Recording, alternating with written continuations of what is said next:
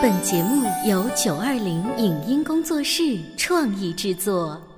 《潮爸辣妈》节目版权归合肥市广播电视台所有，任何未经允许的传播行为均属违规。欢迎与九二零影音工作室沟通合作事宜，电话零五五幺六三五零九三五六。你有你的钻石金龟婿策略，我有我的全家海岛游计划。你扛着单反泡妞马不停蹄，我为孩子捕捉成长的美妙瞬间。你忽略我的魅力，我会证明这是谁的时代。你否定我的生活态度，我决定我的人生蓝图。帅哥俊男靠边站，有了宝宝的潮爸魅力更爆发。窈窕美女靠边站，有了宝宝的辣妈魅力更火辣。我是辣妈，不是老干妈，我为自己代言。我是潮爸，不是太阳能浴霸，我为自己代言。潮爸辣妈。本节目嘉宾观点不代表本台立场，特此声明。相信很多人都有过离家出走的经历或者想法。而大多数的想法出现在未成年之前。真正的离家出走是种怎样的体验？为什么说离家出走的日子并不像想象中的那么自由自在、无忧无虑？当叛逆的孩子被抓回来以后，是被一顿暴打，还是温柔以待？如何跟青春期的孩子高效沟通，疏导他们的情绪？欢迎收听八零后时尚育儿广播脱口秀《潮爸辣妈》。本期话题：什么孩子离家出走了？欢迎收听八零后时尚育儿广播脱口秀《潮爸辣妈》。各位好，我是灵儿。今天直播间为大家请来了八七六文艺广播的杨亮，欢迎。大家好。还有大熊兰妮，欢迎兰妮。大家好。前一段时间，我看到一个新闻，说一个千里寻亲的故事。有一个叫王传明的人，十二岁的时候呢，因为跟自己的爸爸闹了一个矛盾，独自一个人离开，就跟小伙伴去火车站玩捉迷藏。但是调皮的他藏在正在打扫卫生的火车车厢当中，睡着了。小伙伴们走的时候呢，忘记叫醒他。等他突然醒来，发现这是哪儿？这不认识了。已经火车开出了他所在的那个省份，但是年幼的王传明一下子没了主意，站在火车站里面无所适从。他就蹲在那个路边，突然看到有一个人过来找他搭讪，他觉得有一点点的希望。这个男的呢，还给他买了一点吃的，说要送他回家。没有想到是人贩子，把他给卖掉了。这样辗转很多年。二十九年之后，他终于找到了自己的家人。那我当时看到这个新闻的时候呢，我本来只是当做一个普通的新闻，可是看完新闻的当天晚上，我的儿子呢，在家里面可能跟我们拌了两句嘴，在这个脱衣服准备洗澡的时候，刚刚把衬衣脱掉，光着个小膀子，说：“哼，我生妈妈的气了，我马上要走，我要离开。”我当时就想到这个新闻，你知道吗？哎，他是从哪儿学会的？就要有一个对比，我吓死了。想起来做这样的事儿。所以我今天呢，就想把两位这个爸爸请到我们的直播间，因为你们二位在青春期的时候，多少也会有一些叛逆的故事，不知道是不是曾经有过这样子的想法？嗯，我大概跟你说的那个小宝年纪差不多，就是托儿所，嗯，还不到幼儿园的时候，据说有一次这种离开托儿所的经历，嗯，也算是出走啊。然后我是一点记忆都没有。而且记得就是走不远就到我外婆家，然后那时候小到自己无法，因为没有那个扶手嘛，小到自己无法上楼梯，然后就坐在楼梯上哭。但是是怎么从托儿所跑出来的？已经大人也不知道是怎么跑出来的，反正就跑出来了。但是所有呃关于这一次跑反的经历，是你的家人日后回忆给你听的。对对对，后来周围邻居就发现了嘛，然后说你们家小孩怎么坐这儿？后来才知道哦，从托儿所跑出来。这个兰妮说的这个属于比较乖的那一种啊，包括灵儿，我相信你可能没有这种经历。我没有，女孩子哪敢啊？对，我我是属于资深跑反的。你的 资深跑反是，对对，是属于什么？已经到青春期，就是知道自己在做什么了。对，当就是很清楚知道自己在做什么，知道自己为什么要走，知道自己去干嘛，然后甚至还做了很详细的这个跑反的计划。计划，对，然后 越狱一样。对对对，就是想待多久，然后怎么生活，都有过策划。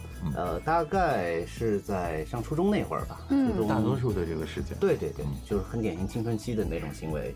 然后我印象最长的应该有快两个月吧。印印象最长的一次，也就是说你有 N 多次这样的经历，还有短。今天感觉呢，请这个两位做客直播间，会给我们不同类型的这种剖析啊。我们想听听杨亮刚才说，从中学开始，最长的一次两个月，对，这是你印象最深的一次，还是有？哪怕时间短，但是印象最深是矛盾冲突最大的。印象最深的应该就是那一次吧，因为有好多次嘛，记不清了。那次应该说那次比较激烈一点，所以时间也会比较长。其实矛盾，你要说有多大矛盾，现在回忆起来都不记得当时发生什么事儿了，其实很小的事儿。对，其实我根本就不记得因为什么事儿，但是可能一方面是因为觉得那就离家出走嘛，就不想待在家里；另外一方面呢是觉得。这个外面多好啊，对吧？没有人管嘛，打游戏啊，出去玩，天天这样那样那样这样吃啊喝啊，不良青少年的各种行为都的幻想。呃，对，就不仅仅是幻想，就是你可以在，因为你离家出走之后，你你这些行为可以实现嘛，没有管束嘛。然后呃，但是。其实因为那个时候毕竟不像刚才兰妮说的那么小，所以你对于生活没有规划。其实是有规划，你要知道你每天吃，每天住在哪儿。你至少不会把自己饿着跟冻着。对对对，你要可是我很好奇，你吃的钱从哪里来啊？那个时候。两种情况嘛，一种就是从家里拿嘛，嗯，然后中途甚至还有偷偷跑回家，搭高铁跑回家嘛。然后因为我有几次真的是是跑回家的时候，后来其实也是在计划之中。对对，被家里人逮上了，就是他们会发现，就是我们会很小心说啊，这这个不动，那个不动，因为知道家里钱在哪里。然后有那么一两次之后呢，就家长他就会设计晚上把门锁上，把灯关上，然后在家里估算着这几。天可能会回来，然后晚上在家里，然后一进门给逮逮着，那逮着以后不会放掉，很催的吧？呃，逮着之后那就跑不了了嘛，对不对？然后其实后来印象当中被很催的呢并不多。因为我印象最深的其实就是什么呢？就是上次我说我说两个多月嘛，那时候家里人是真的着急了。嗯，其实那个时候自己在外面过得也很苦，说句实话，因为你在外面的生活一定不像家里一日三餐，你有一顿没一顿的，而且你会担惊受怕。对，会有。然后你要担心两个方面，一个是你要去独立的面对社会当中各种各样形形色色的人，而且那个时候其实我们属于不良少年嘛。嗯。然后，呃，你你整天打交道的人，其实会也会给你带来威胁。嗯。另外一方面，你还得躲着被家长找到。嗯。你你你一些常去的地方，你得不停的换地儿。嗯。然后后来回去之后，呃，我就记得。当时我爸找了我好长时间，然后后来找着了之后呢，他很难过。后来就发现，就是那一一瞬间，后来发现他很难过，他也没有骂我，然后就呃弄了点好吃的，然后就觉得，哎呀，干嘛走呢？就就其实心理的变化往往就是一瞬间。回来了。对对，就是当你看到你家里人，你印象当中他是一个很威严的，或者说印象当中他是一个。呃，一个一个，你做好的心理准备是他会使劲儿的拿皮带抽你的这么一个对心理预设，人有的时候是这样。现在反应过来，就你的心理预设是可能你会挨骂，但是最后出现的结果是完全反心理预设的。这个时候很容易人会被崩溃的，会会被一下子就说：“哎呀，我干嘛要在这外面待俩月？”对对对。所以爸爸那个时候，你可以说他很智慧的。他也许也在想，他不气吗？但是到那一刻，他觉得我不能再打儿子了，这真打真的打跑了。其实我觉得他倒不一定说是，就是现在来看啊，因为自己当了父亲之后，我觉得所谓的智慧，这个是无奈之举。就是最后，呃，包括亲戚朋友啊，他身边的朋友啊，包括当时找到派出所到处去找啊。然后还有能动用的所有的资源，嗯，呃，因为我曾经有几次是在路上看见他骑车到处找我，但是我躲开了，哦，啊，然后包括看到我的亲戚，嗯，能感觉到他的那种难过是发自内心的难过，他是觉得你回来就好。嗯，你刚才说你甚至在大街上看到爸爸四处在找你，你都躲开了，那你一定是很生气，就是我很不想让你找到。其实没有那么就是那么不是那么绝对，对，就是你那个时期的一种心理，一方面面就是不想在家待着。像刚才杨亮提到的这一种在青春叛逆期的离家出走，多半想一想会是一些什么样的原因？有一种是模仿，就如果身边有这样子的伙伴，即将长大的时候，自己一种需要独立的那种心情。嗯。然后呢，你跟你现在所居住的这个环境如果有一些不满意的话，你就会觉得我立刻可以改变我自己的现状。嗯，然后我就出去一下，然后算一算出去大不了在那儿吃，在那儿住，因为想的还是很简单嘛。然后这样觉得也可以，OK，因为有一种巨大的吸引力，觉得哎外面太好玩了，家里实在是非常无聊，而且很不喜欢。嗯，我觉得其实如果真的就是从经历的人来说的话，哈，一方面是你说的这些客观情况，但其实从主观因素上面来说，有很多很复杂的情绪在里面，没有那么所谓的简单，对家庭不满，对学习不满啊，或者在家里挨打，你可能会有因为客观的家庭生活环境、学校的校园环境。生活的人、周边的人对你产生的影响，乃至于你的自控能力比较差，就是各种各样的情况都会有。因为你想做的事情可能会被管束嘛。我手上有一份调查报告，是说零到十二岁以下，差不多出走率呢是百分之三十六；十三到十五岁是百分之三十九；十六岁到十八岁是百分之二十五。也就是说，十三到十五岁是离家出走的高危期。基本上涵盖了这个青春期嘛，你刚好那个中学的时候就是这个青春期的时候。对，男孩子呢有可能胆子大一点，说到做到。其实我们女孩子有无数次想走，但是我们怎么走呢？我们是故意把门一摔，然后在那个走的特别特别特别慢，然后在楼梯道的附近等着家人来追。可能小区转两圈。对，然后偶尔被爸爸妈妈给拉回去的那样子。如果有一天你们的孩子说我生气了，要离家出走。你们现在怎么看？是怪孩子，觉得现在好多孩子都娇生惯养，不能惯出这个毛病，还是怪家长，家长没有跟孩子好好沟通，要负更大的责任，或者是怪这种整个大环境教育的缺失，我们时而溺爱，时而粗暴，总之不会良性沟通，是这种教育的压力太大了等等。你们会怎么反思？还是像刚才小梁说的一样，原因很复杂，因为在分析很多主动出走的这些青春期的小孩的时候。都是一些个案的一些分析，嗯，个人的原因都不一样，但是大多数呢能够归为一类，就是在家里面好像得不到很多的认可和关注，然后在外界呢，他可能会觉得，哎，这样的一个新的环境，他更想去尝试一下。呃，自我认同感是一个很重要的东西，因为其实回忆自己的那些经历的话，会觉得。你说的这种可能性都有，然后如果说怪，我觉得这没有一个单一的标准，说是怪学校啊、怪家长啊、怪环境啊、怪自身呐，都会有。但是有一点哈，就是如果你说小孩儿、小朋友，你儿子这个年龄说啊，我要离开。他会说，但是到我说的那个青春期，你连说都不会说，你根本不会说。你会在表面上所有的行为做的，因为你要做一件事情，你要让你的对手嗯。卸下防备啊，就是你要有这个，你要有你们是有计划的，对对对，甚至可能计划是一瞬间，当然他可能会有一个触发点，比如说你考的不好啊，嗯嗯，比如说在家里发生矛盾了，比如说在学校发生矛盾了，比如说莫名其妙的原因，比如说早恋被爸爸妈妈发现了呀，对不对？他之前有很多的铺垫，就不是说我第一次想起来要出走，我就立刻能出走的。对，是我觉得我同意了。我想了很多次，嗯，一次、两次、三次，然后最后还有一件事情，哎呀，把我一下子逼急了，然后之前的那些想法。就立刻想去实现，所以会有那种最后一根稻草的这种现象在身上。不知道广播前的各位，在你们的青春期有没有离家出走的这一些想法，或者是付出实践？我们今天不是为了回忆自己的离家出走那一些叛逆的日子，而是想通过自己当年有这样的想法，来看看现在的小朋友，如果有一天他叛逆，跟你说了这样的话，我们要怎么样跟他沟通呢？稍微休息一下，广告之后接着聊。潮爸到。辣妈到，准爸到，育儿专家请。中国内地首档八零后时尚育儿广播脱口秀，陪你一起吐槽养育熊孩子的酸甜苦辣，陪你一起追忆自己曾经的小世界。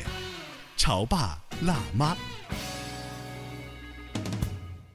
潮爸辣妈播出时间：FM 九八点八，合肥故事广播，周一至周五每天十四点首播。二十一点重播，网络收听请下载荔枝 FM、蜻蜓 FM、阿基米德、喜马拉雅、中国广播以及苹果 Podcasts，搜索“潮爸辣妈”订阅收听。微信公众号请搜索“潮爸辣妈俱乐部”，参与节目互动哦。您正在收听到的是故事广播《潮爸辣妈》。相信很多人都有过离家出走的经历或者想法。而大多数的想法出现在未成年之前，真正的离家出走是种怎样的体验？为什么说离家出走的日子并不像想象中的那么自由自在、无忧无虑。当叛逆的孩子被抓回来以后，是被一顿暴打，还是温柔以待？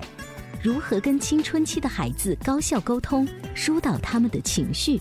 欢迎收听八零后时尚育儿广播脱口秀《潮爸辣妈》。本期话题：什么孩子离家出走了？广告之后，欢迎大家继续回来。今天直播间里为大家请来了杨亮，还有大熊兰妮，我们想聊一聊。如果说家里的小朋友想离家出走，怎么样管好这样的熊孩子？呃，在节目一开始的时候，我说我的儿子有一天在洗澡的过程当中，刚把衬衣脱掉，光着膀子，说了这句气话之后呢，我赶紧蹲下来，我说：哇，宝宝，你说这句话，说明你真的很生气，很生气。妈妈过来抱一抱吧。呃，但是你说你要离家出走，这是一件很危险，而且让妈妈也很担心的事情。呃，如果你下次想让自己冷静一下的话，我们可不可以不要出门？而是到你自己的冷静太空，因为他看过一个绘本叫《冷静太空》，他想了一下，觉得，嗯，那好吧，我去冷静太空。就是刚才雅亮说的，我换了一个环境，但是家长跟他，你对很小的小朋友的一种方法。这个严格来说，因为你没有这个经历嘛，嗯，就如果说换成是我的话，呃，可能当下当你处在一个很严重的叛逆期的时候。你会不太 care 我的父母的心理感受？就比如说你到时候在啊，你是说如果我的儿子到青春期说的这个话，对对对，那等一下杨亮，我想问一下，以你有过这种经历的爸爸来说，儿子如果刚才说的那番话是小屁孩，你会先怎么安慰？如果是小孩的话，我可能会跟他就像你的方法，或者说我可能会更极端一些，我会根本不会去理会他，因为我知道以他的这个年龄和他的这种，他也不敢做什么叛逆的事。但是如果说到我当时的那个年龄的话，我可能就不会再说这个话，因为我知道我说我的感受，我让你去认同我的感受，实际上没有意义。那你的目的是为了认同他的感受？对我反过来，我可能会说你想做什么？你为什么会这样？那这样子，我们来一番这样的对话好不好？我们大熊。兰尼来模拟一下青春期想要叛逆离家出走的儿子，我们这个养亮做一下有经验的爸爸，好不好？我们是没走还是找着的时候？我们是现在正好叛逆要走要发飙了，嗯，然后爸爸跟他来一番推心置腹的对话，我们看看用你已经有过的经历会怎么样跟儿子讲话比较好。有一天，爸爸发现孩子最近心情不是很好，于是有接下来的这番对话。哎，你。作业做完了吗？怎么又在捣手机？还有一点吧。为什么不做？在那捣手机啊？休息一会儿嘛。作业那么多，我都做了三个小时了。老师上次就在说说你最近一段时间上课也在弄，下课也在弄。上课是他们弄的，跟我其实没什么关系啊。手机很好玩嘛。手机你别经常玩手机。可是我觉得，如果我在工作的时候我不会玩，你在上课的时候。刚才作业的时候其实也没玩，玩一小会儿吧。嗯，好。咱们现在不说这个问题哈。你觉得在这段时间内，你觉得玩手机是不是？比上课要有意思，比你学东西有意思。手机其实也没什么意思吧，但是有时候玩一玩也还好。玩什么呢？最近玩游戏，足球。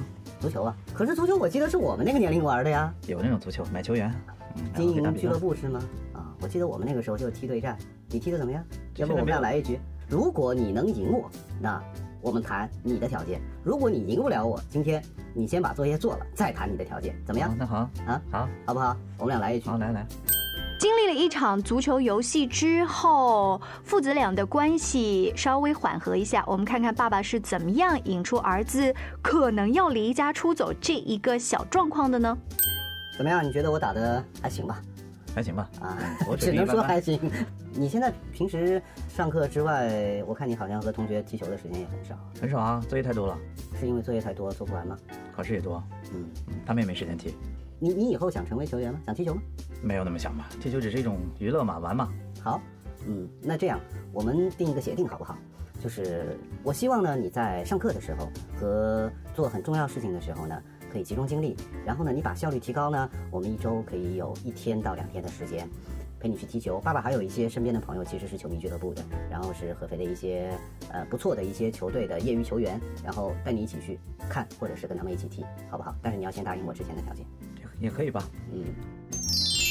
刚才的那一段对话结束之后，其实爸爸只字未提离家出走四个字，但是你的话当中，我发现有一点就是充分肯定了儿子这一段时间的心情不好这件事情。再来呢，就是发现了儿子其实你的业余爱好是这么一项，爸爸以前都不知道，而且你玩的还不错。第三点是，他说爸爸身边其实有这样的资源，如果你愿意的话，我是可以给你创造，而且把它作为一种奖励。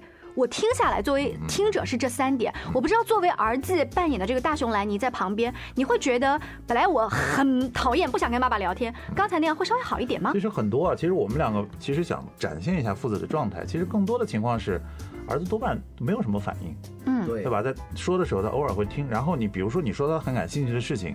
他会稍微关注一下，但是也不会有太明显的反应。这个有可能。甚至会有一个情况，就是我想跟你踢球，嗯，你都不理，对他说我不跟你踢，嗯，我不想跟你踢，我现在不想踢。这个其实就是一个比较麻烦的状况。很多就是父子两个人到了青春期之后，关系其实弄得很僵。嗯，是会有。我现在跟我儿子就会有这个状况了，已经。他现在才六岁都不到，嗯，但是因为我我对他有的时候，一方面我尽量说服我自己站在理解的角度，但是另外一方面，其实我有的时候情绪会比较极端，我是属于比较暴躁的那种。所以你刚才扮演了一下看起来通情达理的爸爸，你觉得自己还是不够成功，还是没有真正走进儿子的心？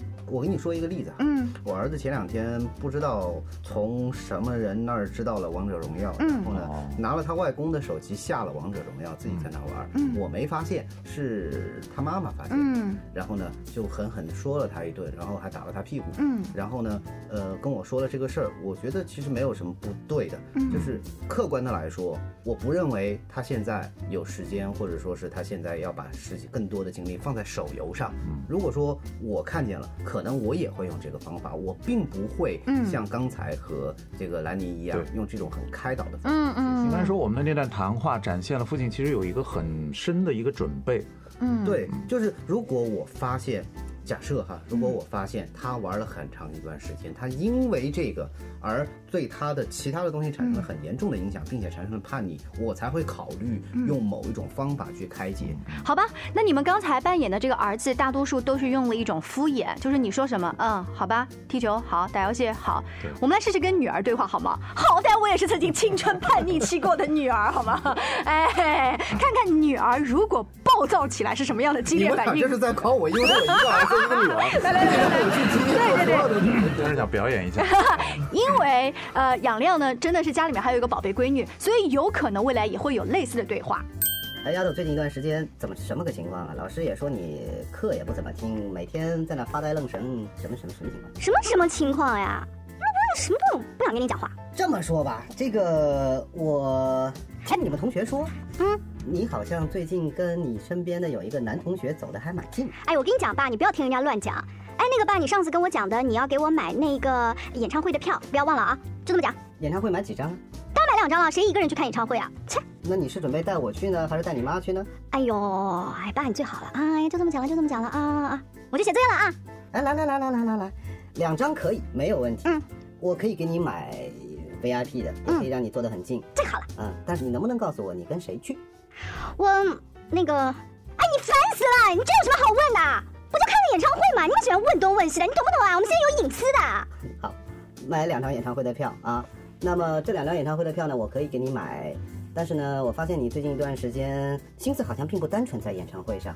你可以告诉我为什么？哎，你女儿太漂亮了，好多人追，烦死了。哦，真的？啊，够了吧，够了吧？你不就想知道这些吗？我门已经关上了，我已经摔门进了自己的房间了。就是我觉得女孩子可能到这个时候，其实她知道爸爸在探究这件事情，但是呢，我实在讲不下去了，所以我只能选择离开，逃避离开，就躲一下，躲一下。嗯，你要再问的话，我就要跟我男朋友私奔了。然后就会，然后又会派他妈出来了，然后或者是家里面比较年轻一点的长辈。